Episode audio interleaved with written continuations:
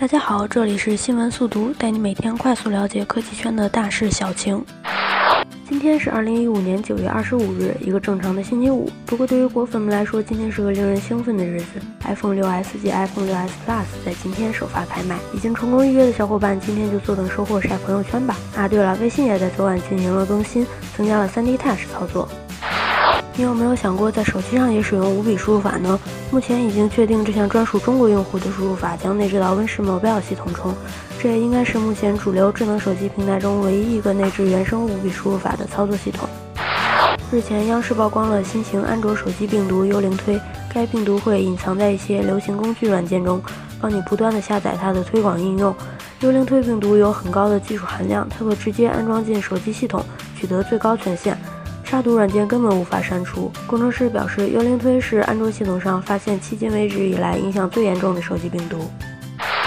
过去四年来，亚太、欧洲、中东、拉美地区先后耗尽了 IPv4 地址池，而现在互联网的发源地北美也彻底缴械投降了。美国互联网地址注册机构手里已经彻底没有 IPv4 地址了，将在下周正式宣布这一结局。买过零售版英特尔处理器的玩家可能会注意到上面印的一些编号及产地。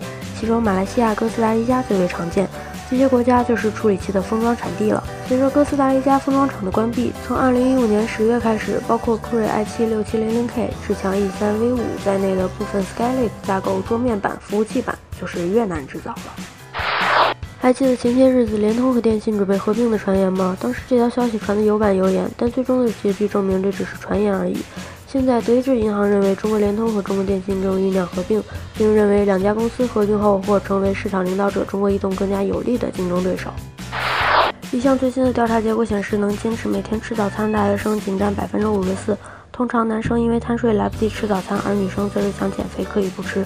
实际上，不吃早餐导致的能量和营养素摄入不足，很难从午餐和晚餐中充分补充。所以每天都应该吃早餐，并且吃好早餐，保证摄入充足的能量和营养素。在听早报的各位，记得吃早餐哦。好了，今天的新闻速读就到这里了，我们下期节目再见。